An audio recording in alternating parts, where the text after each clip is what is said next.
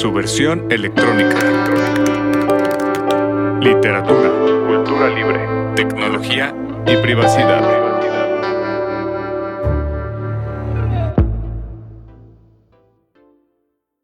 Hola, buenos días, tardes o noches, depende de cuándo estén escuchando este podcast. Yo soy Mauricio Gómez y está a punto de iniciar el podcast de su versión electrónica, un lugar para hablar de literatura, cultura, tecnopolítica, privacidad y varias cosas más.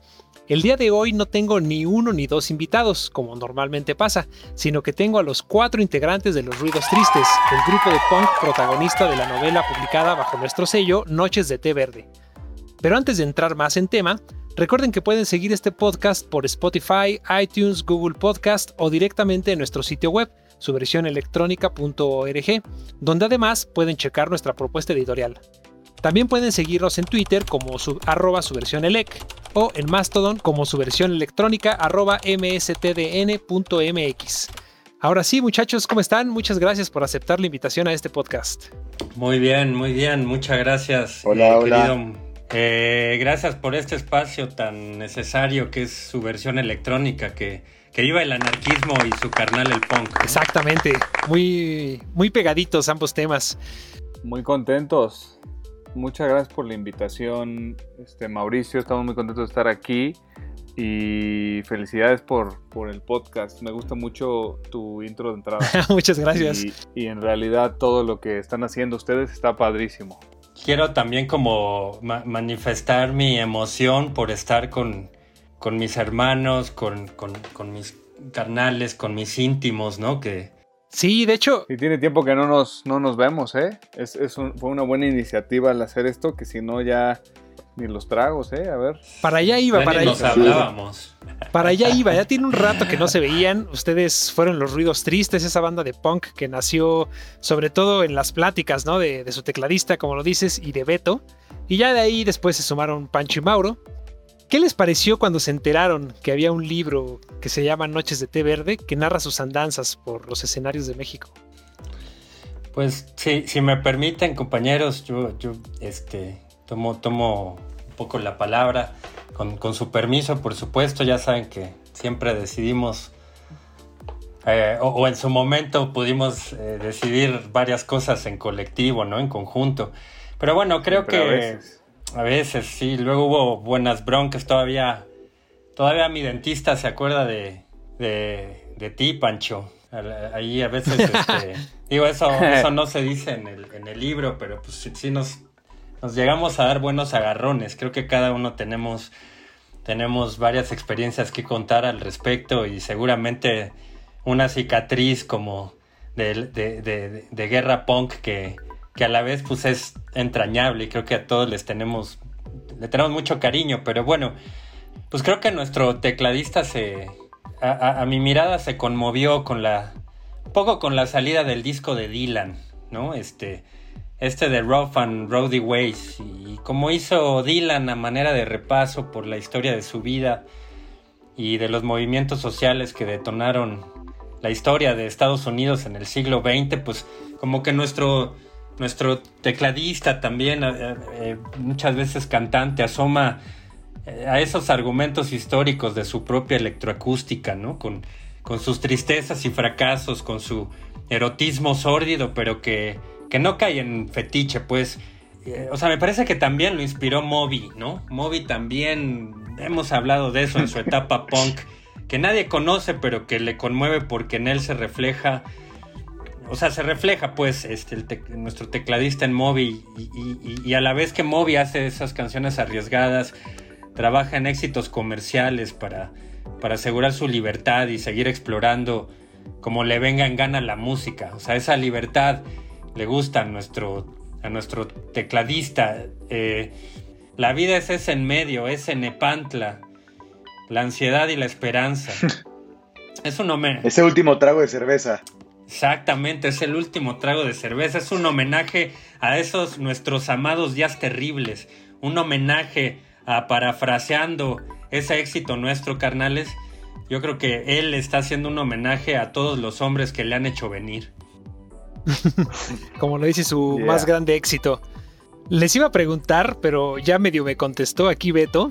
todo lo que cuenta Noches de Té Verde, que es de voz de, su tecladista, pues él se siente triste, de alguna manera perdido, eh, desprendido.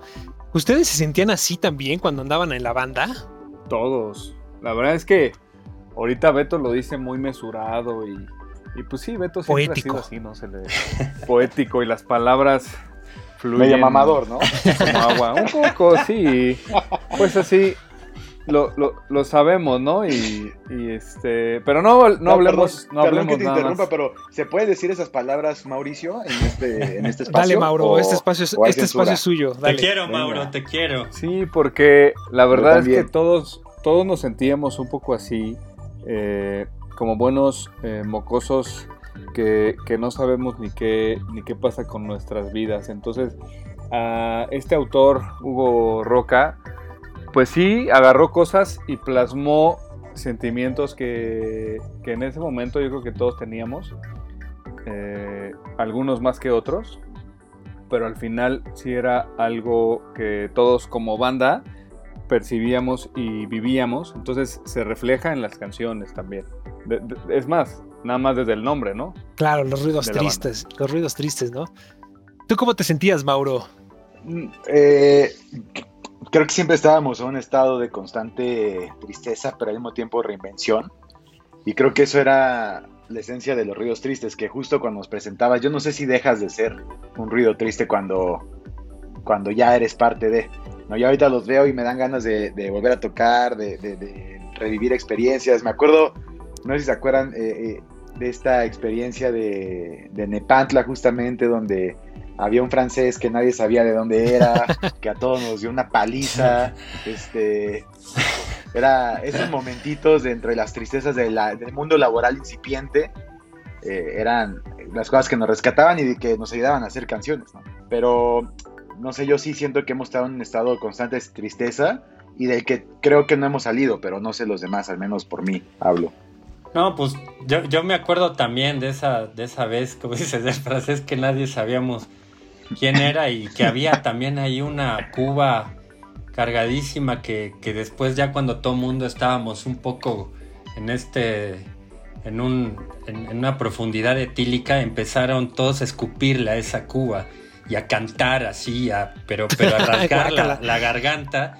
Y entonces cada vez o sea, que cada vez más gente llegaba a la, casa y le escupía la misma cuba y el reto era como quién se la bebía, ¿no? Y al final nosotros como hermanos bebimos un trago cada uno de nosotros, de no sé cuántas babas en el mundo. Qué raro es la, hermandad de adeveras. Esos tiempos pre-COVID más bien. Ah. Esos tiempos eh, pre-COVID. También, claro. Y tiempos que también nos rememoran a la, a la casa club. ¿no? pero perdón que, perdón que pregunte esto, pero los ruidos tristes estaríamos tocando ahorita, ¿no? O sea, hubiéramos encontrado una manera de transmitir esa tristeza, ¿no? Pues... ¿O, qué estaría pasando ahorita con nosotros si siguiéramos? Oh, perdón si me estoy viendo de, ¿Qué dice? Mauricio. No, no, dale. ¿Qué dice el tecladista? Exacto, es que este según las memorias del tecladista... nada más nos deja expectantes aquí a, cualquier comentario que... Al fracaso. pues yo creo que los ruidos tristes no tuvieron ya futuro. Creo que seguiríamos aislados. Y también tengo que confesar que cuando filtré las, bueno, cuando escribí las memorias, mi sensación predominante era deseos de venganza, como cuando el grupo rompió yo me sentí muy herido y quería como hacerle ver al mundo que, que mis tres compañeros de banda eran seres profundamente miserables. Pero con el tiempo creo que el libro capta justo lo que dice Mauricio que es como que capta una tristeza que los cuatro compartíamos y que en el fondo quien escribe no soy yo del todo, sino que tras convivir tantos años juntos yo habito las voces de los cuatro.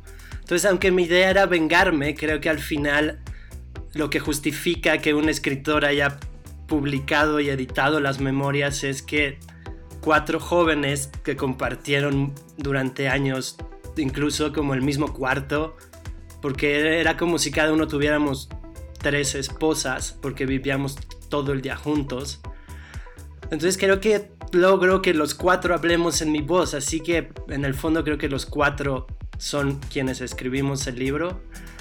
Y también tengo que precisar que el francés a mí nunca me ganó por mucho en ping pong. Le digo, No, eso es mentira. Te Eso es mentira. por completo. Sí, no. Es mentira.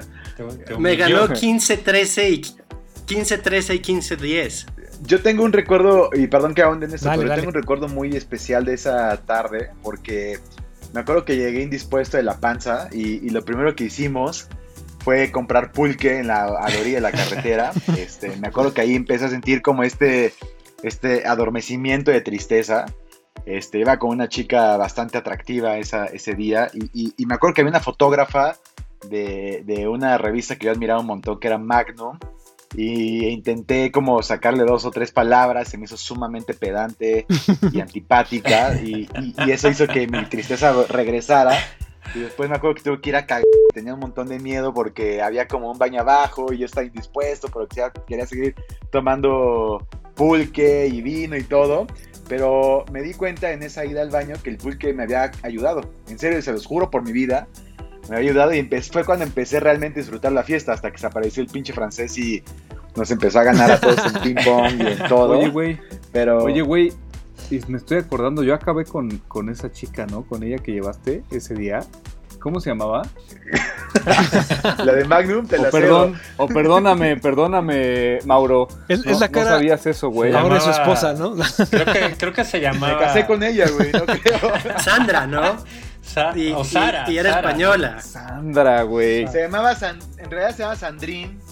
Se llamaba Sandrine, Sandrine, pero, pero le ¿quién puede? Sandra porque nos caga pronunciar otras otras este, otros acentos, por más que aquí nuestro compañero que nuestro compañero Beto tenga un acento afrancesado, este nos caga decir esas palabras, pero me acuerdo mucho de esos momentos, o sea, como de que lo que dice es tecladista, lo que dice maestro de los dedos es Sí, pero también es como esas relaciones que recuerdas con nostalgia, ¿no? Que pasando el tiempo te das cuenta que también fuiste un pendejo y, y que no todo es culpa de, de tus de tus contrapartes, ¿no? Ni, Entonces, ni, ni este, del pulque. Y, eso es parte de... Y ni del pulque, por supuesto. Que de verdad lo añoro, ¿eh? Añoro ese... esa tarde. Entre Yo, yo otras, por quiero, yo quiero decir también otra cosa, este, eh, co- como dice Mauro, estas interminables noches embriagándonos y encontrando un espacio donde los hombres pudiéramos hablar del amor, ¿no? Y de, y de su apasionante desdicha, ¿no? Desprendernos de esos encuentros de pinches machitos alfa, ¿no? Como casi en todos los demás rincones, sino como simples entes sensibles que, que aprenden de sus relaciones con, con poesía y con, con la polifonía del amor, ¿no? Me gusta, me gusta eso de, de, de poli, ya saben que me gusta lo, lo poli, pero eh, creo que esa complicidad La también... policía. No, esa, esa no, esa no, eh, creo que es la, la que Ese no, poli me, no le me late creo que a mucho. nadie. Al, co- al contrario, hay varias, hay varias. Acuerda- acuérdate cuando nos mezcaleamos y te, te acabaste orinando un policía, Mauro. Pero, pero lo que quiero decir es que La patrulla, la patrulla. No, es diferente. no, patrulla. fue, sí fue, las fue pocas, ahí, ¿eh? fue un policía y pues nos quería, nos quería ahí cobrar una buena mordida, pero pues, al final ahí. pues, Que se la eh, dio el tecladista con su música después.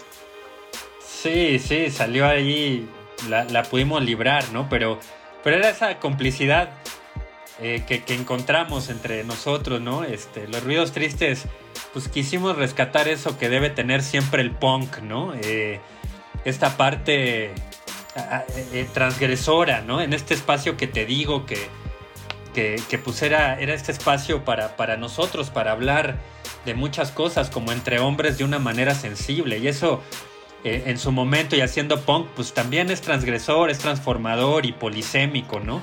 O sea, que los hombres tengan derecho a salir y llorarse sin que nos llamen maricones, pues, ¿no? Entonces los ruidos tristes, Sí. digamos que... Y besarse. Y besarse. Lo, lo voy a decir así, los ruidos tristes no son el amor en tiempos del cólera, sino el cólera en tiempos de amor. Sí, yo me acuerdo cuando tú, este, Beto, escribiste, querías escribir una canción, una letra de canción que se llamaba El placer de besar, ¿verdad? Y, y, y nos la leías a todos, todos terminamos sumamente, o sea, empezamos entre alcohol y estos vapores etílicos a cagar risa y, no, y de repente como empezar a leer la historia y era bastante conmovedora y era como ocultábamos lagrimillas y, y, era como, eso para mí era como lo más importante de, de esas reuniones, como, como poder compartir abiertamente y con libertad, este, era, era algo, es que creo que eso se puede, creo que eso se puede sentir mucho en el libro, eh, la camaradería que hay entre ustedes, que a pesar de que pues hay eh, también odios, fricciones que son normales con gente con la que estás conviviendo tanto tiempo, también está esa parte, ¿no? Esa hermandad, esa, esa complicidad que, que se genera cuando, cuando estás haciendo algo en común. Y también quiero hacer una, una precisión de lo que decía aquí el tecladista, que, que no solamente son sus memorias, sino solamente su escritura y la de los otros ruidos tristes que están aquí, sino también el de, el de Hugo Roca, que fue el que al final escribió el libro. No, que no es cualquier cronista, es un cronista premiado que tiene ahí una buena, un buen andar por, por la literatura eh, acá de México, desde el periodismo, desde la crónica. Y creo que creo que se logró bien, pues, esto que están platicando ahorita, las anécdotas que están comentando que no llegaron al libro, por ejemplo, eh, creo que se pueden sentir, se pueden sentir en, mientras vas pasando las páginas. Y de hecho, yo quería preguntarles, por ahí también hablan de, de un equipo de fútbol que, que, creo que en su momento pues fue conceptual, fue distinto. ¿Cómo nació la idea de, de lo que es la santa realidad? Pues la santa realidad nació entre nosotros cuatro en una noche de mezcales cuando todavía teníamos al grupo. Y el planteamiento fue a partir de un mezcal que se llama Santa Pedrera. A Beto se le ocurrió decir, ¿por qué no hacemos el primer equipo performático de la historia del fútbol? Que se resume en que nuestros rivales al enfrentarnos, al enfrentar a nuestro equipo, se vean espejeados con sus miedos. Entonces nuestra solución fue en vez de apellidos, que las playeras llevaran miedos que cada futbolista del equipo representaba. De tal forma que los rivales al jugar contra nosotros veían a su miedo representado. Y nuestra idea fue grabarlo desde drones y que nuestro partido mostrara como para meternos gol a nosotros, a la santa realidad, el rival tenía que superar al vicio, que era yo, correr más rápido que la barbarie, que era Beto, fintarse al olvido, que era Mauro, engañar a Pancho, que cuál era tu miedo? La deuda. Engañar a la deuda y meterle gol a la indecisión que era el portero. Entonces concebimos el equipo como una continuación de nuestra música, como generar una poética de la realidad. Y creo que a través del fútbol logramos lo que nunca logramos con la música, porque a pesar de que Beto cuenta toda esta poética del grupo, es verdad que nuestra música siempre fue bastante mediocre y nunca logramos expresar una poética tan profunda a nivel musical. Como mientras el grupo existía, Beto siempre se interesó más por seducir managers. Mauro estaba más, o menos, más interesado es podcast, no están, viendo la, no están viendo la cara de Beto, pero Beto fue como, bueno, pues sí. ya, empezó a desenfundar muy, rápido y pues todavía le tengo ahí, tengo una piedrita ahí en el zapato con Katia, pero bueno, ya luego hablamos. No, el, el punto es que ninguno de nosotros estábamos metidos en el grupo y lo que me indignó al grado de querer escribir un libro para vengarme, que al final no fue una venganza, sino una mera descripción, fue que yo estaba pensando en escribir una sinfonía, Pancho estaba pensando en hacer dinero grabando a Natalia Lafourcade, Mauro estaba pensando más en jazz y en música más complicada y Beto estaba en su faceta de gigolo. Entonces, ninguno de los cuatro... como buena banda, de todos modos, ¿sí? pero, pero, pero ninguno de los cuatro pudimos imprimirle a la música nuestra poética, algo que sí logramos en el fútbol. Entonces creo que la santa realidad representa lo que nunca los ruidos tristes pudieron hacer musicalmente. ¿Creen que tuvo algo que ver la ruptura de la banda con la ruptura del equipo, que también actualmente pues ya no existe? Puede, puede ser, sí. Em, el equipo lo rompió Max. Yo creo que son temporalidades distintas. Tirando cachetadas hasta los que no están, venga, ¿cómo no? Son, son temporalidades distintas, sin embargo es, es un síntoma de, de, lo que ya venía sucediendo en el grupo. se reflejó en el equipo. Y nada más para, para tomar un poquito el punto de este güey, el, eh, nuestro tecladista.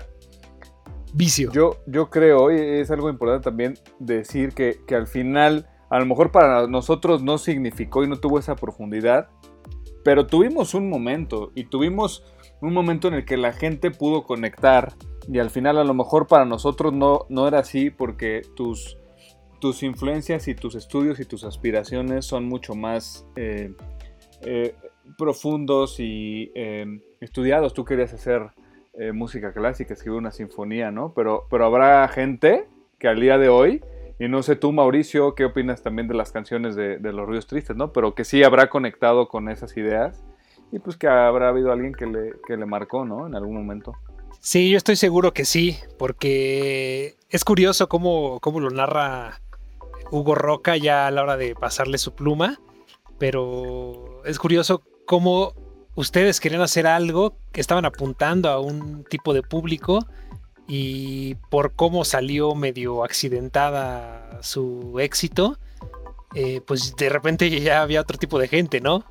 Fueron un poco himno ahí del, de las comunidades eh, homosexuales, jóvenes, que a lo mejor no era lo que ustedes pensaban en su momento, pero bueno, ya fue por ahí y pues vamos a seguirle, ¿no? Alguien se sintió identificado. Sí, seguro. Entonces yo creo que de alguna manera... Esa creo que es la, la parte más bonita de haber tenido una banda, que por muchos conciertos que dimos nos quedó muy claro que jóvenes se sentían identificados y que a través de nuestra música sentían alegría y belleza y creo que eso es lo más bonito de verte en una banda. Y al mismo tiempo, como dices, nos manipuló una disquera, específicamente una manager que, que en paz descanse, que nos manipuló asquerosamente y de nuestra música hizo un producto. Y una vez que nos insertó en un cajón comercial, tuvimos que seguir grabando discos en esa línea. Entonces nuestra esencia punk quedó en ridículo. Pero no lo sé, porque ahí, ahí creo que hay muchas, muchas cosas que decir a ese respecto con, con, Katia, que justo la mencionaba hace un rato, ¿no? Sí, tuve, tuve un amorío con ella, lo, bueno, todos lo, sabemos. Pero bueno, fue, fue, fue algo sincero, ya, ya después creo que podemos entrar en, ese tema.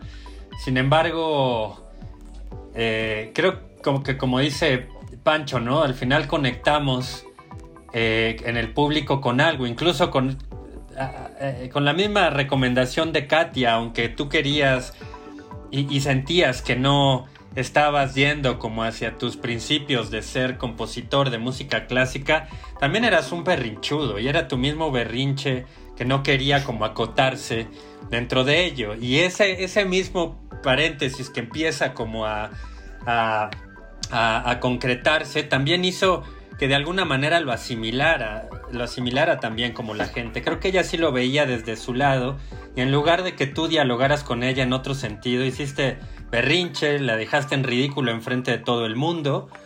Como ahí se dice también, creo que Hugo Roca lo capta muy bien en su relato. Y, este.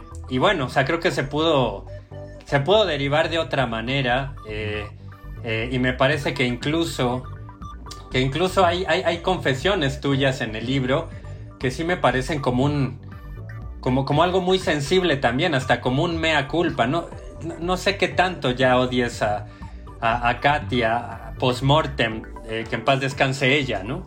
Pero, pero creo que al final de cuentas tuvimos que estar los que y las que teníamos que estar y eso eso le dio un poco más de tristezas y dolores, pero también alegrías a la, a la banda.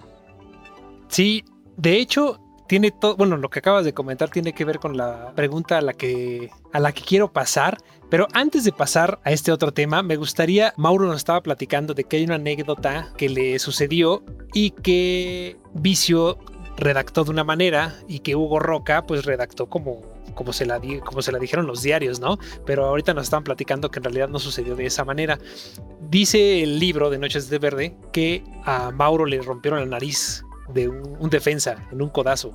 Pero nos estabas platicando que fue algo parecido, no del todo así, ¿no, Mauro? No, no, no, ahí, es Sí, son esos, este, esas Oye, fronteras. suena muy bien en el libro. Ya cuéntales la verdad, Mauricio. Suena como que eras un campeón de la defensa y La indomable. realidad es que me la rompió el tecladista. No. Este, no, eh, eh, fue una buena anécdota, me acuerdo que, que justo eh, retomando esta historia de Nepantla, estaba empezando justo a salir con Sandrín y uno siempre se quiere lucir en la cancha, ¿no? Como que para mí había dos cosas muy importantes, como jugar con los ruidos tristes y jugar en la santa realidad era regresar a tener ocho años y tener libertad, ¿no? Como leer el pasillo de mi casa, las plantas eh, encerradas, el, el terrazo sucio. Y, y justo me acuerdo que me quería lucir como niño de primaria en el recreo y tratando de hacer una gambeta para salir de mi área de juego en mi lateral derecha. eh, me tropecé me tropecé con un bultito de, de goma de esas de, de- de- de la del pasto me, me resbalé y caí como imbécil frente a Sandrín y con mi rodilla me rompí la nariz y nada, pues fue como para mí muy vergonzoso porque justamente yo la había invitado para que viera a la Santa jugar y pues terminé con el tabique roto. Pero bueno, agradezco eh, esa cortesía del tecladista de que en el libro no está tan ridícula la anécdota. Claro, es que eh, eh, para, para allá iba, o sea, creo que hay partes que no les gustan. Este tema de Katia evidentemente es delicado porque pues, fue, fue un conflicto grande dentro de, la banda, dentro de la historia de los ruidos tristes.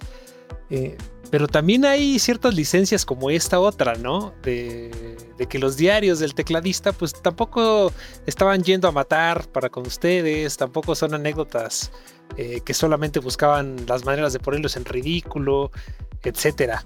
Entonces, mucho en sintonía con lo que Beto estaba platicando, me gustaría preguntarles eso de manera abierta. ¿Qué parte no les gustó cuando los mencionan? Como tal vez a la inversa, como esta anécdota que nos cuenta Mauro. ¿Hay algo que hayan mencionado que no, no pasó del todo así? ¿O que simplemente no les haya gustado que lo mencionaran? So- solo a colación de la fractura de, la nariz de, de Mauro, eh, recuerdo también, este, seguramente ustedes igual, pues, m- o sea, en, en general como los, los piropos, así que, que de repente, por ejemplo, sobre todo la... La, no, o sea, no sé por qué, por algo debió ser, pero la, la- gente transgénero, hombre o mujer, o, o así, este, eh, eh, era, era lo que más eh, como, como chuleaba de pronto de- de este, del Mauro, su nariz. O sea, si recibíamos comentarios de ese, sí, de esa gente, era de ese, de, ese, sí, en general era como, oye, es que tu nariz y tu nariz siempre andaban, este, chuleándole esa, esa nariz, man. Oye, creo que con lo que dice Mauro es muy importante resaltar que al principio de la entrevista describió cómo Sandrine se le hizo una mujer insoportable y acabaron juntos. O sea, justamente creo que la Santa Realidad está llena de estas historias que pasan de odio a amor y eso el libro no lo capta porque quise dejar de lado en los diarios que, que mandé esa parte. Como creo que nunca quise humillar a ninguno de los integrantes ni revelar su vida privada actual. Y también tuve muy claro que si iba a escribir sobre intimidad, yo iba a ser el primero que saliera mal parado. Como yo iba a... O sea, si iba a escribir sobre mis compañeros de banda, yo no iba a adoptar un papel heroico, sino me iba a poner completamente vulnerable y yo iba a ser el más vulnerable, como describir situaciones grotescas de mi depresión y de mi tristeza. Entonces siempre tuve muy claro que no quería humillar a ninguno de los integrantes, pero mientras Pero lo Sucede hiciste. el libro. No. lamento mucho que te sintieras humillado, Beto. Oye, pero, pero, pero sí, quien queda más, más, ex- más expuesto, hay, hay, hay muchas cosas en el libro que capta eh, este escritor Hugo Roca, pero que sí es, son muy personales, ¿no? De, de ti, eh, no sé, y también que habrá opinado Leticia y, y con toda esta situación que se haya Sí. plasmado en el libro tantos detalles tan personales, ¿no? La mamá Pues- de Leticia. Sí, no, pues Hugo Roca trabajó basado en mis diarios y yo di un visto bueno a la versión final que, salvo cuestiones de estilo, que él es mucho mejor escritor que yo, el libro es lo que yo plasmé en mis diarios. Bueno, y claramente lo quise publicar una vez que Leticia y yo terminamos para siempre y su mamá no creo que jamás lea los diarios, así que también resguardé su publicación a que yo estuviera solo en una vida donde no afectara mi entorno.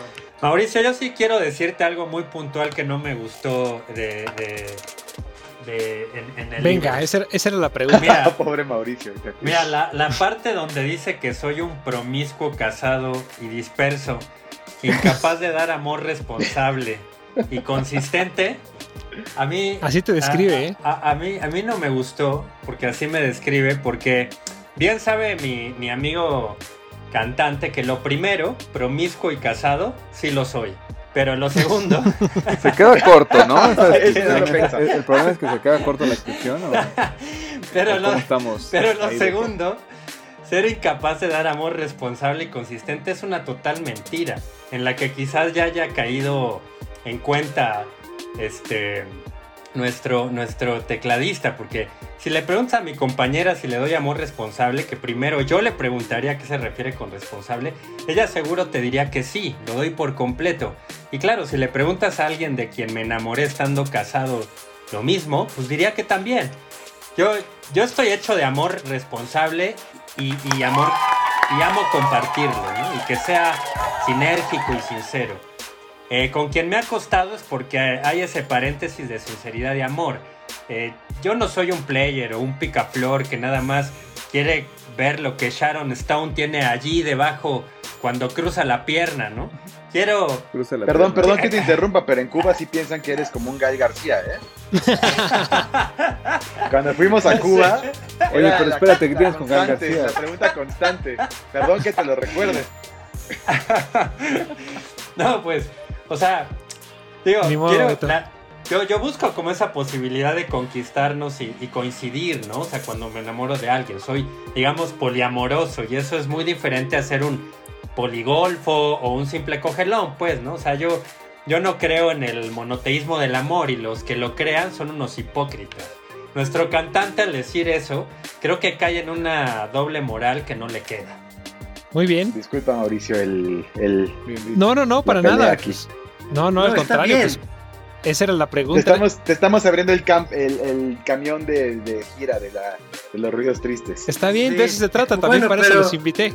Pero si ahorita escribía el libro, diría que Beto es un casado promiscuo, responsable y constante. Sí, perfecto. Y se acabó, el conflicto. Eso es importante. Eso, eso, es, eso está muy bien. En eso, en eso puedo estar de acuerdo, pero, pero bueno, lo, que también me gusta es como la, la creo que al final el valor también que, pues eso, ¿no? De darle el visto bueno como a los pensamientos de su diario y, porque pues bueno, al final sabe que lo vamos a leer, ¿no? Y pues creo que eso también es un acto de valor y, y pues eso creo que es de lo que también, eh, pues he admirado mucho de, de, cada uno de nosotros, de nuestro cantante en este caso, pero así como en la cancha, en la santa realidad y así cuando salíamos al escenario, lo que más me, enamoraba también hablando de, mis enamoramientos es de, nosotros mismos, ¿no? Abrazando ese escenario como en, precisamente en un poliamor donde se conectaba todo un panal de emociones y, y de poesía y de punk. sí, muy bien. Pues ahora les cambio la pregunta. Al contrario, ¿hay alguna parte del libro que ustedes digan, esto cuando lo leí me recordó a X momento, o no me acordaba de esto, yo lo había visto distinto, pero me gustó mucho? ¿Hay algún fragmento así? Sabes, a mí que, me gustó mucho cómo lo, pintó este autor, este Hugo, Hugo Roca. Hay una parte que yo no me acordaba eh, en el backstage, que estamos ahí en, en la de esos baños, esas experiencias ahí con la, con la cortina de papel, cabrón. Sí, no, era, era eh, esas, esas situaciones. Eso me pareció muy, muy acertado, ¿no? Muy, muy punk y pinta muy bien, refleja muy bien lo que estábamos viviendo en esos momentos. No sé qué ustedes opinan de eso. Donde se abre de par en par, aquí Yo- el vocalista presente. Bueno, Yo- pero ahí tengo que decir que también le hice un favor a Mauro porque asumí en primera persona una anécdota que él protagonizó, no yo. Eso es completamente Yo no me acuerdo quién haya sido, güey, era- pero- ah, Era, se caracterizaba por ruidoso. De hecho, el nombre de la banda era Los Ríos Tristes porque siempre que íbamos a janguear ahí a casa del tecladista era como puta, otra vez ir a caer a, llenar de ruido este- esta habitación. También Música clásica, mis pelotas. Tienes razón, Mauro. Eso de música, por eso le decía acerca de lo de Katia, ¿no? Eso de música clásica creo que fue algo ahí para, para delinear más también como, como sus procesos y demás, pero, estoy de acuerdo contigo. Este, al final todo era eso, un baño de Rocutla, eh, que no sé si se acuerda que también tenían como, como esta, estas este, luces así como moradas, ¿no? Y, y en esos baños, o sea, al, al- al entrar a ese baño, creo que había un como, no sé, un Johnny Cash y del otro lado, no sé, como una, este, Ah, como una calavera o qué era eso, güey. sí, algo así, este, chale, este, no me acuerdo cu- en- en- eh, del otro lado que había, este, pero sí Creo era que como Janis una- Joplin, ¿no? eso, como Janis Joplin o, no, era esta, Dios, este, ¿cómo Mercedes se me Sosa. puedo el- No la, la traidera. güey. Se me olvidó el. Venga. Y me, me- me van a matar, me van a matar los que, los que nos escuchan, pero. ¿Quién este re- Que alguien, que alguien que haya estado ahí lo mande. Sí. Este Mauricio, pídele Sí. que lo manden. quien recibió ¿Qué era el lo que premio? había del el- otro lado el- del el baño? premio Aquí Nobel estaba. por Dylan. ¿Cómo? Se me olvidó ahorita. Patti su- Smith. Patti Smith, estaba Patti Smith del otro lado. Perdón, perdón. Sí, la Muy tengo muy, lejos del oro la presente, pero se me fue el pedo, ¿no? Este. Mucho pulca y ping pong. Pero eh, eh, esto de, de que estaban los baños así. Entonces, cuando tú entrabas al baño, pues así como que no te dabas cuenta, ¿no? Pero, pero los baños al final, cuando salías, pues daban a toda la sala principal de- del lugar. Y como pasabas este, por esa luz, parecía que pasaba revista, ¿no? Entonces, de repente esa luz morada, pues te dejaba ver todos los fluidos que tenía sobre la ropa. Entonces, ahí, ahí, ahí tenía, ahí, des- ahí- ahí- ahí- ahí Todos, se descubría todo lo que traíamos en la noche o en los días. o- y eso, Claro, claro. En la vida. Era, era, era infame ese backstage. sí, estaba muy pesado. Como eso. muchos. Ese estuvo bueno, ¿eh? Del libro. Sí, les hizo revivir, ¿no? Creo que también eso tiene mucho que ver. Yo, evidentemente, no soy parte de la banda, no fui parte de la banda. Y encuentro Gracias a varios, Dios. Varios pasajes. Muchas gracias, Mauro. Ahora, ¿qué traes tú, Mauro? Y encuentro muchos pasajes con los que son fácil identificarse, ¿no? De, en lugares en donde estás incómodo, eh, con personas con las que a lo mejor eh, tienes conflicto, pero tienes que trabajar. Creo que también de alguna manera eh, pues hace alusiones a la vida en general. Problemas que tienes que resolver sobre la marcha, eh, tristezas, desamores con los que tienes que, que poder resolver y, sobrevivir, pues, porque la vida sigue, porque hay- hay que, hacer, hay que seguir haciendo cosas, ¿no? No puedes dejar de comer una semana en lo que te recuperas. Tienes que seguir, tienes que darle la vuelta. Y creo que eso se ve bastante en Noches de Té Verde. Pues algo que dijo Beto al principio fue que me inspiré en el último disco de Bob Dylan, pero creo que escribí las memorias mucho antes que el disco de Bob Dylan, pero creo que fue una influencia permanente tanto en nuestra música como en nuestra forma de llevar nuestra vida creativa. Y también me gustaría decir que el único de nosotros que ha seguido con una vida activa musicalmente es Mauro, que tiene un grupo de jazz como bajista, que fue lo que siempre quiso. Y Pancho pues es productor musical. Y que en realidad Beto y yo somos los que hemos abandonado un destino musical. Que es curioso porque ustedes fueron lo- los que lo empezaron. Claro. Sí, y ahora completamente. absolutamente nada que ver. Pancho me parece que en algún punto en el libro duda él, ¿no? De ir a la gira porque ya está muy clavado en su propio proyecto. en Pues creo ser que él-. Y siempre fue mi problema con él que nunca se comprometió del todo. Siempre lo vio como un pasatiempo divertido, pero él su oficio de productor siempre fue antes que el grupo. Me, acuerdo que se enfureció nuestro cantante, pero al grado de... o sea, no me acuerdo, pero creo que había como ahí en uno, en uno de los backstage, eh, había como un xilófono, ¿no? Que estaba ahí, que parecía como la joya de, de- ese lugar. No recuerdo algún antro, eh, este, un, un hoyo funky más bien. Habrá sido en el, Sí, porque a, en el Alicia, ¿no fue, güey? a lo mejor puede ser, pero... ¿O en dónde habrá sido? No, no recuerdo, pero estaba ahí el xilófono y estaba así todo, todo así como, como cubiertito, ¿no? Así su, toda su fundita, así ya sabes, de terciopelo y todo el rollo, como que lo tenían así muy, muy, muy, este, eh, muy abrazado, pues. Y, y este güey, pues así, en una de sus, pues ya sabe, ¿no? El, el- el- el- cantante puede ser como tan adorable como siniestro, ¿no? Entonces, de repente en una de sus rabietas, eh, eh, esa vez con, con- con Pancho, porque Pancho estaba grabando con, con la Furcade, y el güey así de, no, no, no, no, ma- o sea, ¿cómo, ¿cómo no se compromete, carajo? Que no sé qué.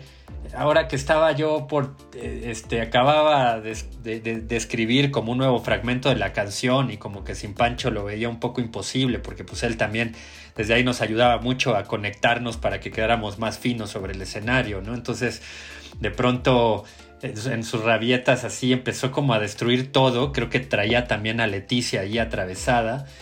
Y este, o a Laura, no lo sé. Pero, eh, pues eso, o sea, agarró, descubrió como el xilófono y lo empezó a orinar. Y de repente, como, nada más me acuerdo que no, nunca había escuchado el sonido de un xilófono al ser orinado, pero tiene sonido. no creo que nadie. Hubiéramos grabado eso, güey.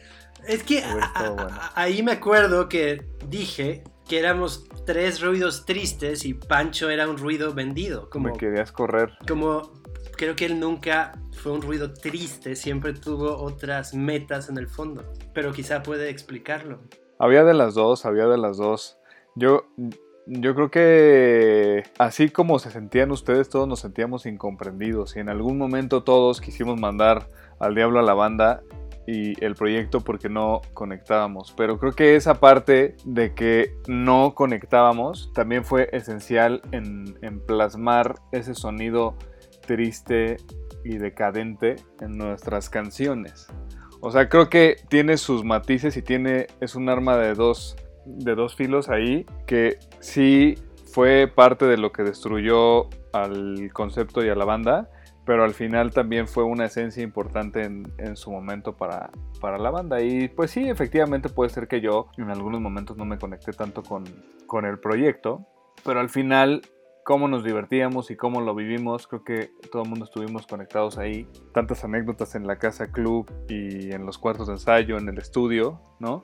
Que, que siempre, pues, mantuvieron la camaradería entre todos. A veces llegando a los golpes, pero al final siempre, siempre saliendo al escenario y dando un show espectacular y diferente para, para todos los espectadores. ¿Eso, ¿Eso insinúa que va a haber reencuentro? ¿Va a haber toquín en la azotea de los ruidos tristes? A mí, a mí en, lo pers- No lo a- creo. a- a mí en lo personal me, me gustaría, pero bueno, digo, yo sé que, que- que siempre he sido el más idealista del grupo, ¿no?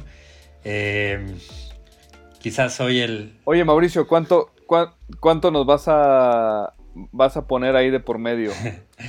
para sí, eso, ¿no? eso No también sé. lo podría ser más interesante, que Ah. sus versiones patrocinen ahí un conciertito. Definitivamente lo haría más interesante, pero su versión electrónica, como ustedes Una- saben, una- unas, es complicado, unas mil digamos. Unas 500 personas sí, sí, sí te metemos ahí en el, en el, este, en el garage de subversiones, ¿eh? Este, Mauricio. sí, estoy seguro, estoy seguro. Oye, no, lo que yo iba a decir es que un reencuentro como cantando canciones de nuestra época de banda de hace varios años se me haría un poco ridículo. Es que siempre se te ha hecho ridículo hasta la banda, pero al final no los fuimos. Depende de a quién le preguntes, ¿no? Claro, pero te acaba de decir Pancho que sí lo haría por dinero, no acaba de, de decir que es un ruido vendido. Es parte, es parte de esto, mi Es querido. que Pancho ya lo ve también en ese, ya, ya desde, te digo, o sea, ahorita te, te vas a pelear otra vez como si fuera Katia Pancho. O sea, Katia lo veía ahora como lo ve Pancho porque ya está en la, en, la industria. Pero yo también entiendo, o sea, te entiendo a ti porque sé cuál es. Por eso, por eso aludía a Moby hace rato, porque al final Moby, pues que, que, te gusta mucho y todo, pues tiene ese rollo muy punk y tal, pero para solventar ese rollo punk, pues también se ha vendido con un montón de canciones que la verdad yo creo que muchas veces lo platicamos, no, no respetábamos ni una sola canción de Moby hasta que como que fuimos conociendo gracias a ti también este sentido punk. espérate. A mí no me gusta Moby hasta que escuché su parte punk, la verdad. Es un gran disco ese de Animal Rights, ¿se llama? Sí. no sé si también te platicamos, no sé si también te platicamos la anécdota de que justamente, o sea, nos enteramos que a Moby le llegó por ahí algo de los ruidos tristes. Y, pues sí, o sea. no, no sabía. Sí, pues eso fue, o sea, después por eso se clavó tanto el cantante como, como en el rollo de, averiguar qué, qué, onda con, con el Moby y salió toda esta etapa punk que luego ya nos compartió. Pero sí, o sea, él en, en, su investigación musical, digamos, como productor Moby también, pues dio ahí con los ruidos tristes cuando estábamos siendo este esta conexión un poco como contracultural y con este himno también, ¿no? De, le resultaba muy interesante el himno de pues, todos los hombres que, me han hecho venir, ¿no? Que como decías, pues se, se, empezó a hacer como, como pues no sé, como, como algo, algo ahí, ahí muy, muy atesorado, pues, por, por, por mucha banda, pues, allá afuera. Y pues que siempre se lo vamos a agradecer al final. Pues no éramos más que este grupo que intentábamos como tratar de, este, de unir nuestros, nuestros eh, pedazos rotos, ¿no? A través del, del punk y del amor, de, la desilusión y, del anhelo, ¿no? Eso es al final como torturarnos con, este, con lo que tiene de torturadora la esperanza y también el amor. Muy bien, bueno pues muchas gracias por haber estado aquí en este humilde podcast. Espero se hayan divertido de verse otra vez, de estar juntos, de platicar un poquito, de recordar esas bellas anécdotas que pues también están narradas en el libro.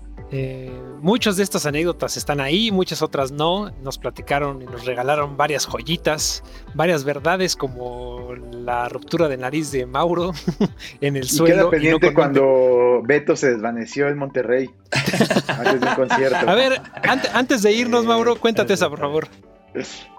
que la cuente Beto, que antes de un concierto importante que habíamos conseguido de las primeras veces que empezamos a tocar en un medio tiempo de un gran partido de fútbol, eh, se nos desmayó el compañero por su, por su actividad sexual, ¿no? Básicamente. a ver, a ver, dale, dale. Qué bárbaro, Mauro. Siempre, siempre nuestro guardián de no, siempre nuestro secretario, es decir, nuestro guardián de, de, los, de nuestros secretos, ¿no? Este. Sí, pues eh, me faltaba potasio. Creo que hacía, hacía mucho calor y pues, como que los electrolitos no estaban disponibles y, pues sí, sí, me, desvanecí. Era como un títere, pero lo bueno es que tenía, tenía mis titiriteros, que era el resto de los ruidos tristes, que eso era lo chido, como, como dice Pancho, ¿no? Este, siempre, siempre como que nos apoyamos y pues sí, sí me acuerdo que ahí pues... Oye, pero Sí, no, eh, eh, en, respuesta le puedes contar ese día en la, casa club que, ya estábamos bien pedos, como a las 3, 4 de la mañana después de un partido de fútbol de la Santa Realidad. Y, Mauro se puso a bailar encima de la mesa, ahí que, que aguante también de Leticia, eh, bailando alguna canción, no sé. Dancing Queen. Ah, sí, Dancing Queen. Ah, ok. Dancing Queen que le encanta. Sí, alguna canción así, este... Ah, no, era Don't You Want Me, ¿no? Sí. Yo creo que era Don't You Want Me. You want me, baby. Que me encanta. ya, ya, ya, ¿viste? Y, y que estaba bailando encima de la mesa. Me parece que Mauro tiene un gran gusto, ¿eh? De, una mesa además pequeña, ¿no? Se agarró de la lámpara de, del techo y, y, se acabó cayendo ahí dando en la madre. La verdad es que. Y se volvió a fracturar la, nariz. Al día siguiente se le va a volver a romper la nariz, pero. Claro, y además hay que decir que la gente no puede verlo, pero a raíz de su fractura se volvió un hombre muy atractivo. Sí, es lo que, O sea, lo que su- decía su- hace rato. Es su que- perfil griego, Sí, con sí, ojo claro, dientes son, blancos. son mis ojitos relucientes. aceituna. No, yo, yo Oye, recuerdo, yo recuerdo que en el momento justo que la, que, que se la quebró, les digo, sobre todo, o sea, primero había como esta, esta banda que, eh, esta, este grupo pues como transgénero, eh, o, o luego de, de- de sexo no binario y, y así sobre todo como que esa línea, no sé, había algo en la nariz de Mauro que arrasaba. Después se volvió incluso más, más amplio, ¿no? O sea... sí, bueno, y se volvió una celebridad del, del, del Luta, ¿te acuerdas? Exactamente, o sea, El iba, Uta, iba al claro. UTA y era, bueno, o sea, llegaba y, y le... You spin me around Sí, toda la noche. sí, o Mauro. sea, lo... lo- Suena, lo- suena como que has estado cada- ocupado, en cada Mauro. piso de UTA tenía un embajador que lo consentía en sus más, este... O sea, en sus más Oscuros. oscuros deseos. Vámonos. Oye, pero a, a mí me gustaría un poco por celos saber cómo le ha ido a Mauro con su nueva configuración jazzística, ya como contrabajista de jazz y no como bajo eléctrico de una banda de punk mala. Me gustaría que nos dijera qué siente, cuál es la diferencia de estar en un grupo sofisticado y, haber estado con nosotros. Pues básicamente, la verdad que no hay muchas diferencias, más que todo es mil veces mejor. Contundente. Pero una, una linda anécdota, una linda anécdota todo. que les puedo contar es que hoy, hoy toqué eh, para la gente que están vacunando y hoy fui con mi contrabajo justamente eh, a tocar y poder deleitar con mi música a aquellos maestros que, que esperan a- a pacientemente la vacuna es gratificante. Y qué mejor que acompañar un- una esperanza que con un buen jazz. Hoy no traía cubrebocas, se me había olvidado, pero eh, Ah. Usa- usualmente toco con cubrebocas. Muy bien. todavía te llevaste un atisbo de punk ahí en- mientras tocabas. Este, No, pero tengo un cubrebocas con una hada anarquía y toda la onda. Muy bien. Suena como, como que te la has pasado bien, de todos Me modos. lo, me lo regaló un muy buen amigo al que le decimos Morris. Muy bien. Eh, eh, Es muy bonito que, que la ve- la- las semillas hayan germinado a- así, si bien el cantante y yo como que en estas noches de nuestra oficina, en aquella cantina, comenzamos esto y que ahorita, pues sí, como dicen, nos estamos pues ya más alejados, pero, pero pues Pancho y Mauro que ya son así unas varitas de nardo también en, en- estos, en, estos temas, ¿no? En la producción, en el rollo jazzístico. Y pues no sé, a mí sí me alentaría muchísimo como volver a juntarnos y, y, y, pues no sé, o sea, que sean como, como, como ellos, este, este, o sea, que nos ayuden también a hacer de repente nuevos arreglos como de, de- de- de canciones a lo mejor que pudiéramos componer y destruir y, y no sé, no sé, estaría, estaría muy bueno. Pues ya veremos si hacen un reencuentro, si hacen algo más. Estaría, estaría muy bien que nos platicaran también. No sé si el tecladista quisiera seguir escribiendo sus diarios y que le pasen ahí a Hugo Roca. Quien, por cierto, no quiso venir porque por temor a que sus personajes se le fueran encima, que le fueran a reclamar algo. Entonces, pero seguramente no nos va a escuchar en el no vino, podcast. eso, eso denota un poco, digo, lo, lo- lo- la verdad es que lo, lo respeto mucho como escritor, pero pues no sé, como que ahí sí a- asoma un poco una, una divez. Pero bueno, que no, que al final creo que este, tú, tú, tú, tú mejor que nadie nos dirás cómo, cómo es él, este, eh, Mauricio, porque bueno, han trabajado ahí como juntos en la edición y pues que la verdad felicidades, les ha quedado como, como muy, muy, este, muy bien. Eh, digo, enhorabuena, la verdad es que creo que eh, sea como, como sea el, Hugo Roca, trasladó muy bien como no solo el diario, sino las emociones de- del tecladista, de nuestro tecladista que, que pues además también como que arrastra las nuestras a través de narrarlas muy bien en su, en su diario y, y también en las cartas a Leticia, que, que la verdad son de las que más también disfruté en, el, en, la, en la lectura, porque son de una, una sinceridad dominante y, y a la vez también te deja ver mucho de lo que pasaba en el grupo, ¿no? Y, y- y por las mentes a, a raíz de las, bueno, a través también como de las emociones de, pues, de este güey, ¿no? Pues el libro en donde salen todas, todas, estas anécdotas se llama Noches de Té Verde, como ya lo hemos dicho. Está a la venta en librerías, eh, un par de librerías aquí en la Ciudad de México, El Desastre y La Murciélaga. También está en una librería llamada La Jícara en Oaxaca, otra que se llama La Comezón en Querétaro. Y si no, también está a la venta en subversionelectrónica.org. Ahí lo pueden checar, pueden escribir y hacer su pedido para que lean más anécdotas y más la historia de los ruidos tristes, que de nuevo les agradezco, muchas gracias por aceptar la invitación, por estar acá, por revivir anécdotas eh, que están en el libro y otros que no. Y pues con eso me gustaría despedirme. Ustedes, si pueden, si quieren decir algo, despedirse, dar una anécdota más, que también siempre son bienvenidas. Pues a mí me encantaría decir que me impresionó lo que dijo Pancho y que tiene toda la razón, que quizá la poca magia que había en nuestro sonido surgía de que estuviéramos dispersos y rotos todos y que quizá nuestro sonido sí se alimenta de eso, de que estábamos cada uno muy inmersos en sus propios caminos y que justamente el punk se alimenta de ese caos y que probablemente si hubiéramos estado todos muy armónicos nuestro sonido hubiera sido mejor pero mucho más aburrido o intranscendente. Entonces, por primera vez me hizo ver que quizá que nos lleváramos mal o que comenzáramos a llevarnos mal fue sobre todo algo benéfico. Buena reflexión ya no enojado, ya no estás enojado con nosotros.